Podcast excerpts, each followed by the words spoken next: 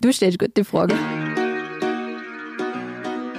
Was ich mir immer denke, ist, ich möchte gern einen Unterschied gemacht haben in allem, was ich mache.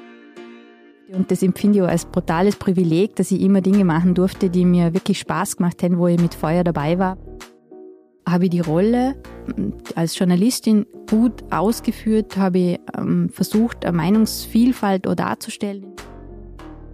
In welchen Rollen werden äh, Frauen und Männer interviewt? Und da waren die Männer wurden bei Wirtschaftsthemen, wenn es sozusagen um die scheinbar sozusagen die großen wichtigen Dinge der, der Welt ging. Äh, und sobald ich einseitige Rollen darstelle, ist es ganz klar, dass Menschen denken, aha, das hat irgendwie mit mir nichts zu tun. Sobald das so klassifiziert wird, nehme ich dem jeweils anderen Geschlecht, dem Kind, eine Entwicklungsmöglichkeit.